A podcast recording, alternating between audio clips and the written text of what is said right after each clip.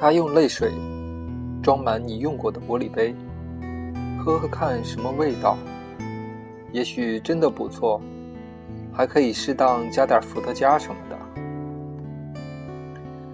深夜从便利店出来，他拿着一瓶啤酒、一包烟、一盒润喉糖、一个面包，还有一瓶胡萝卜汁，向附近酒店房间走去。想到那房间里只有三面流着冰冷泪水的墙壁，把东西放到桌子上。桌子变得伤感。原来它应该空空的，等待着原本属于它的另一些东西。现在整个房间都变了，椅子上不会有安慰了。看见背包，他又感到难受。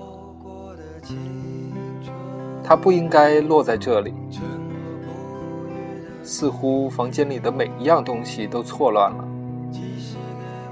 它们每个出现的时候，构成一条时间线。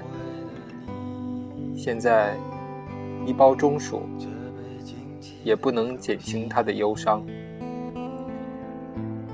最后，火车上那瓶没喝完的矿泉水，终于被丢进了垃圾桶。一如既往的岁月。